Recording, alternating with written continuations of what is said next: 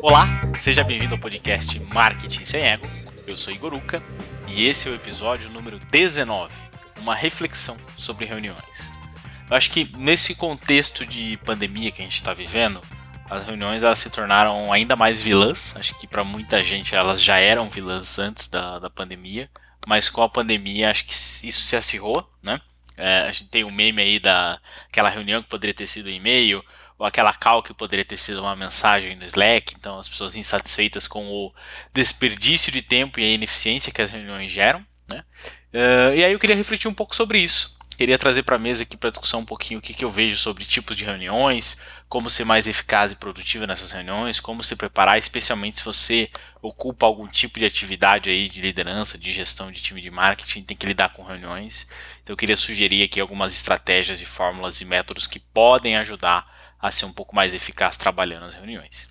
Então, vamos lá para o assunto, bora falar um pouquinho sobre isso e explorar um pouquinho mais sobre esse tema. Eu separei esse papo em três grandes tópicos, acho que para direcionar um pouquinho aqui a discussão. Uh, e acho que o primeiro ponto, antes de falar sobre estratégia, sobre lógica de reunião, sobre como conduzir a reunião e tudo mais, é um item zero que é o seguinte: a reflexão se realmente aquela reunião é necessária. Realmente precisa da reunião? É, eu vejo muita lógica da reunião como um encontro síncrono, então ele precisa que todos estejam ali ao mesmo tempo participando daquilo. Geralmente com algum desses três objetivos. Pode ser outros, mas grosso modo é um desses três, ou a combinação desses três. Discussão de ideias, debater algum tema, trazer para a mesa para discussão tomada de decisões, então discutir temas ou decidir algo, ou nivelar a comunicação, deixar todo mundo ciente sobre um determinado assunto, sobre uma determinada situação, e não raro as três coisas ao mesmo tempo. Então você deixa as pessoas cientes, discute ideias alternativas e toma decisões, por exemplo. Uh, e aí, uh, um primeiro passo para pensar se a reunião é necessária ou não, se está relacionado à questão da decisão, é pensar: existe alguma decisão que não pode esperar? que é urgente? É alguma crise? É algum fato esperado? E isso justifica a reunião? Ou não? É algo que poderia ser esperado, poderia de repente ser discutido de outra forma, poderia ser informado às pessoas, a, nivelação da comunicação poderia ser feita de outra forma? Acho que esse é um ponto legal para se pensar. E o outro é no campo das ideias. Uh, se você quer gerar uma discussão, se você quer gerar um debate, Uh, a melhor forma de incentivar as ideias é por meio da reunião, é por meio de parar as pessoas naquele momento de forma síncrona e gerar aquele momento de discussão. Né? Às vezes a empresa está num contexto, enfim, de pressão de meta, de, de algum projeto grande para ser entregue, e aí, às vezes o contexto da reunião acaba sendo menos produtivo do que se você gerasse essa discussão de alguma outra forma. E aí, trazendo alternativas para isso, se você, por exemplo, tem a percepção de que talvez não seja necessária uma reunião uh, algumas sugestões. Por exemplo, um vídeo. Será que um vídeo não resolve? Eu tenho feito alguns testes muito interessantes com o Loom, por exemplo. Se você não conhece, chama-se L-O-O-M.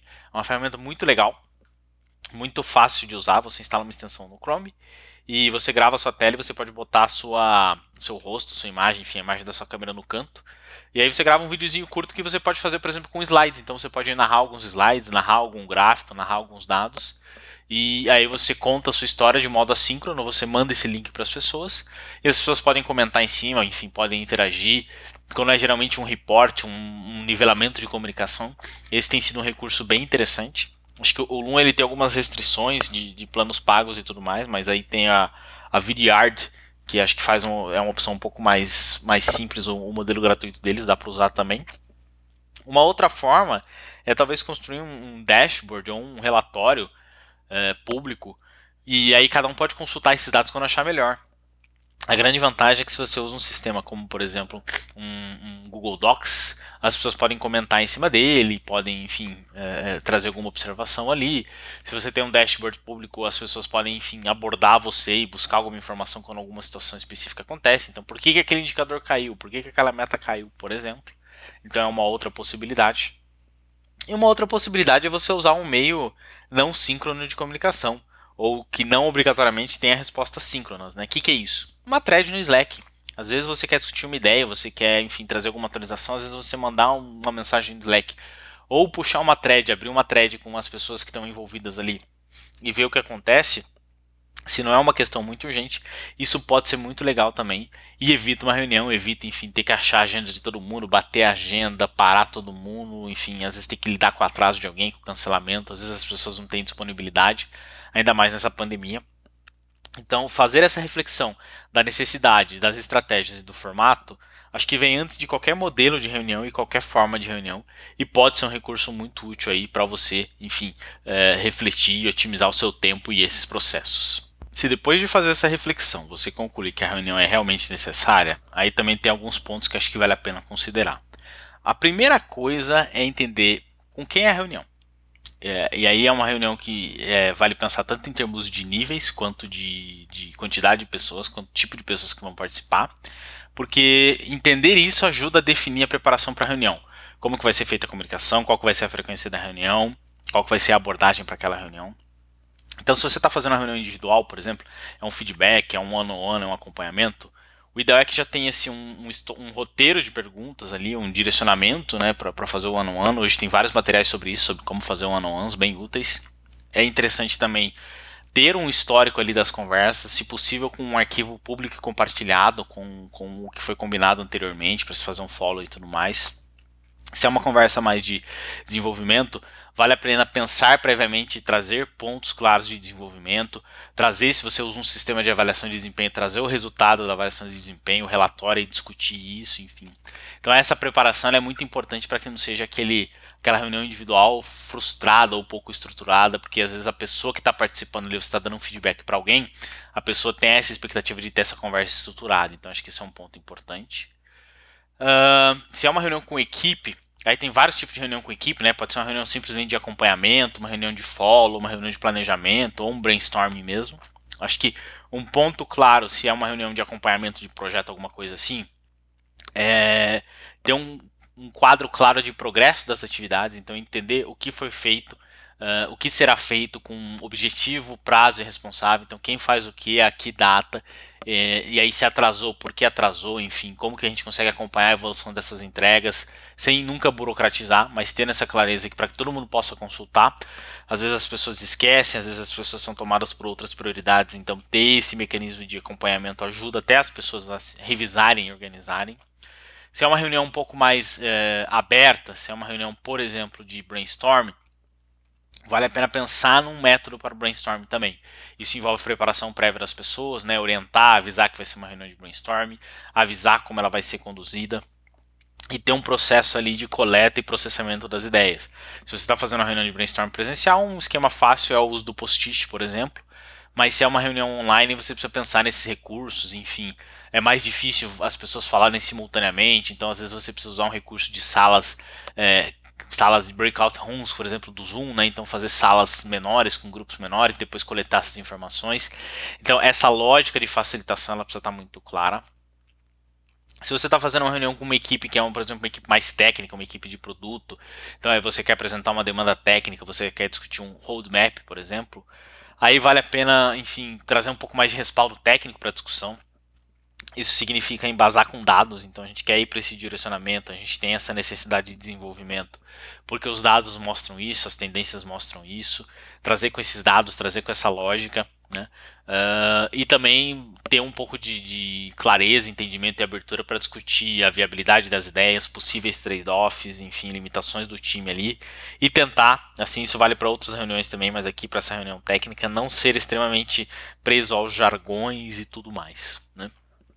Se é uma reunião com a equipe, por exemplo, com o time comercial, é uma reunião de alinhamento de discurso, é uma reunião de retroalimentação de dados, por exemplo, sobre os leads, alguma coisa do tipo.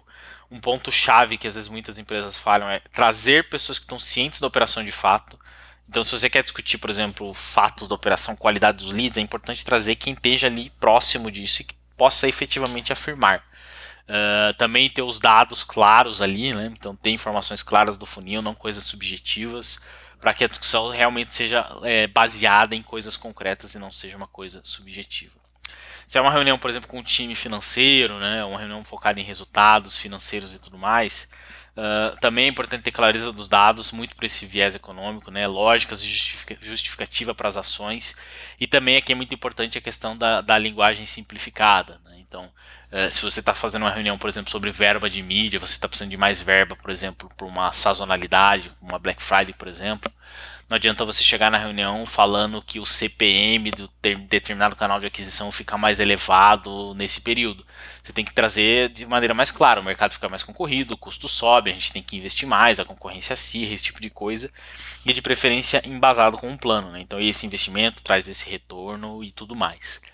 Uh, e aí para fechar, se é uma reunião com, com executivos, por exemplo, um CEO, a primeira coisa é ter um tema muito claro, ou uma sequência de temas muito clara, porque afinal de contas você não vai ficar batendo papo com o seu CEO. Né?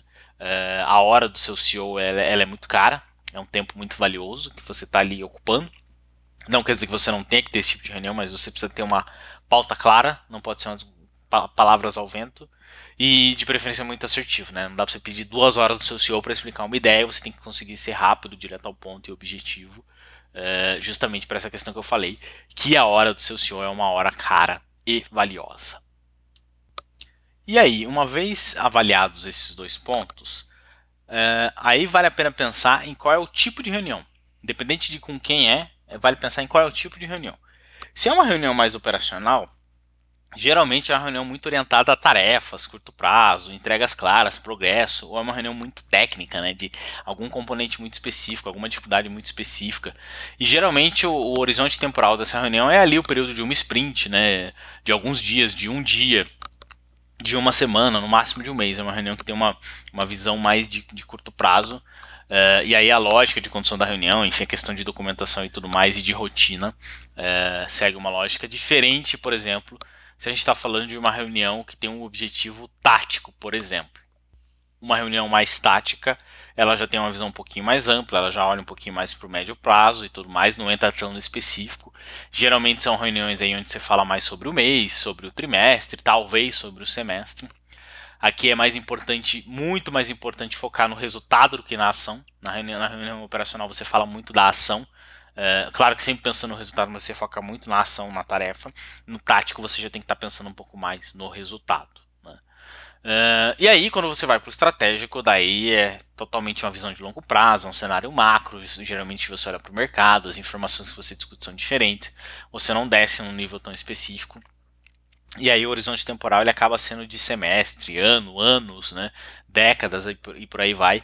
É uma lógica muito diferente. E isso envolve também toda a questão de, enfim, preparação, documentação, recursos que você usa para fazer essas reuniões.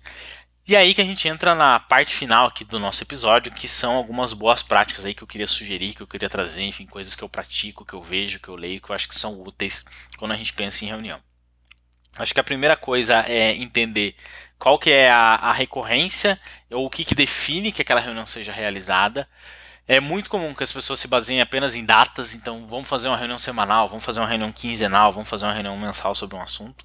Mas vale a pena entender se realmente precisa. Os fatos mudam dentro daquele horizonte temporal a ponto de justificar que essa reunião seja, por exemplo, semanal?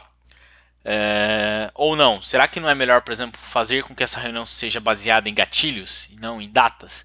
Então, por exemplo, você está discutindo um nível mais operacional com um analista ou com um time específico. Nós vamos fazer reunião sempre que esse indicador ficar abaixo de 80%, sempre que esse custo ficar acima de tanto.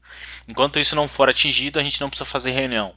Ah, às vezes isso ajuda muito mais do que você fixar uma agenda ali e forçar as pessoas a terem que parar, se preparar e muitas vezes é, vira um mero report, um status report ali que você poderia conduzir de outra forma. Uh, uma vez que você define esse gatilho, outro ponto importante é pensar na questão do time box, na duração da reunião. É, não é raro que você às vezes erre na primeira reunião no time box. Você acha que resolve em meia hora, mas precisa de uma hora. Você acha que resolve em uma hora, uh, mas precisa de uma hora e meia. É muito importante que ao construir esse time box, pensar no uso dos temas. Então vamos começar falando de resultado, depois de ações, depois de próximos passos. Né? É importante ter essa clareza e ter alguém que é dono desse time box também. Acho que é um ponto chave. Uh, e aí também cuidar com evitar exageros, né? Qualquer reunião aí que dure duas horas, mais de duas horas, salvo casos muito específicos, contextos muito específicos, geralmente é um convite ao caos. Uh, e aqui um ponto que eu queria sugerir também e trazer para reflexão: muitas vezes compensa você ter mais reuniões, você é mais produtivo tendo mais reuniões, no sentido de quantidade de reuniões do que uma reunião longa, muitas vezes extensa. Uh, às vezes é melhor você fazer duas reuniões de 30 minutos, uma na segunda-feira e uma na sexta-feira, do que uma reunião só de uma hora, às vezes na quarta-feira, porque às vezes a pauta fica dividida, às vezes as pessoas querem devagar muito, a reunião alterna entre o, o operacional e o tático, enfim. É claro que isso sempre dentro de uma lógica de organização do tempo. Né? Você também não pode, enfim, ficar cheio de reunião, senão você não produz, você não pode ocupar as pessoas com reunião. Mas às vezes isso torna todo o processo mais fluido e mais eficaz. Então, num dia da semana a gente fala só de resultado, no outro dia a gente fala só de ações, por exemplo. Essa é uma estratégia que pode ajudar bastante aí. E em cima disso, também é muito importante pensar na, na questão da, da, da agenda da reunião. Então, como que a reunião é estruturada e como que é feita a narrativa da reunião. Isso envolve, por exemplo, geralmente é bom ter um, um documento ali, um, um, arquivo de texto ou uma apresentação, slides padrões e prévios para aquela reunião. Geralmente é, é importante que esses documentos sejam públicos e padronizados é recomendável que você coloque o link, por exemplo, no convite da reunião, se for um Google Calendar, por exemplo, um Google Docs, coloca o link dos slides ali, cria um template, cria um padrão, atualiza no, naquele mesmo slide por semana, por mês, conforme for a frequência da reunião, porque daí as pessoas conseguem ver a reunião anterior, conseguem se preparar para a próxima, conseguem ajustar. E aí tem vários métodos para, enfim, como você conduzir esse período de reunião. Eu vou sugerir um bem genérico aqui, e aí, uma boa forma de você construir a reunião é talvez começar falando de resultados e entregas. Então, o que foi feito, quais foram os resultados obtidos a partir daquilo que foi feito, qual é a situação atual, qual é o plano para lidar com aquela situação atual, se ela é positiva ou se ela é negativa, o que será feito a partir de então, com que objetivo. Então, você vai fazer uma ação para mudar uma situação atual, com qual objetivo, e quais são os próximos passos em cima daquilo. Então, por exemplo, o custo de uma campanha de mídia paga caiu na semana passada porque a gente fez uma mudança de criativo. O plano agora é fazer mudança de criativo em todas as outras campanhas com o objetivo de também reduzir o custo das demais campanhas. Então, como próximos passos, no dia tal, fulano vai fazer um criativo X, no dia tal, fulano vai publicar o criativo Y, e esse será o fluxo até que semana que vem é feito um acompanhamento disso. Então essa pode ser uma forma para uma reunião um pouco mais ali operacional, talvez um pouco tática, né, de conduzir. Ter isso documentado, ter essa sequenciazinha de slides ali pode ajudar e esse controle para que as pessoas, se alguém entra depois na equipe, sabe o que foi feito, entende a lógica das ações, entende a ideia e tudo mais. E se é uma reunião mais, mais aberta, enfim, não recorrente, que não exige um slide, não exige ali um documento de, de histórico, vale a pena ter alguém responsável pelo menos por uma ata. Uma ata com um, um follow básico ali, um acompanhamento básico de nome responsável e próximos passos. Uh, eu tenho usado muito o Notion para fazer atas das minhas reuniões, é bom porque é fácil de compartilhar, é fácil de trabalhar com tags e categorias para as reuniões ali. Eu tenho todo um histórico de todas. Muitas vezes você quer resgatar algum tópico e é um baita recurso ali para organizar essa lógica de, de, que foi discutido dentro da reunião. Outro ponto, é fundamental sempre pensar nos participantes da reunião. Não é sair colocando todo mundo à torta direita. Às vezes você coloca uma pessoa chave e já resolve. Não precisa trazer todo mundo. É importante que quando for montar o convite da reunião, tenha uma discussão clara de como vai ser a reunião, por que está acontecendo aquela reunião. Muitas vezes as pessoas não têm o contexto. É importante ter esse reforço. E que a reunião sempre tenha uma clareza dos entregáveis. Então todo mundo que entra na reunião tem que entrar sabendo que vai ser feito, qual o objetivo daquela reunião, com o que, que vai sair daquela reunião, mesmo que seja uma ideia, não seja um fato concreto e tudo mais. Esse é um ponto importante também quando a gente constrói essa lógica de reunião. E, no final de tudo isso, é sempre importante fazer uma revisão contínua da reunião. Faz sentido manter a reunião? Faz sentido manter naquela frequência? Faz sentido manter com aqueles participantes? Esse processo é, é, é fundamental porque é muito fácil cair no automático das reuniões. E aí, as pessoas chegam na reunião e nem lembram mais por que estão ali. Então isso também ajuda todo esse processo de reunião a ser mais objetivo e eficaz. Bom, o que eu queria trazer um pouquinho sobre reuniões aqui era isso. Eu espero que tenha agregado aí. Acho que se fosse para encerrar e resumir numa frase, a lógica é que reuniões sempre vão existir, mas elas servem no final do dia para ganhar tempo e não para perder tempo. Eu costumo falar muito isso. Ganhar tempo por quê? Porque aí as pessoas não batem cabeça, não cometem erros porque não estão informadas, porque não, tem, não teve comunicação, as coisas ficam mais organizadas e com mais previsibilidade. Então é um tempo que você para para que você ganhe tempo depois não tendo erros no processo. Uh, acho que, especialmente para quem trabalha em marketing, né, é importante ter clareza de que nem toda reunião é aquele brainstorming vida louca, de fluxo de ideias, sem lógica, sem nada. É importante ter processos estruturados. E é isso. Se você tiver mais alguma boa prática aí sobre reunião, adoraria ouvir. Pode compartilhar comigo nas minhas redes, Igoruca, H-U-C-A. Lá também você pode dar seu feedback, enfim, dar opiniões aí sobre o episódio, sugerir outros temas e tudo mais. E é isso. Tamo junto. Um abraço e até a próxima. Tchau!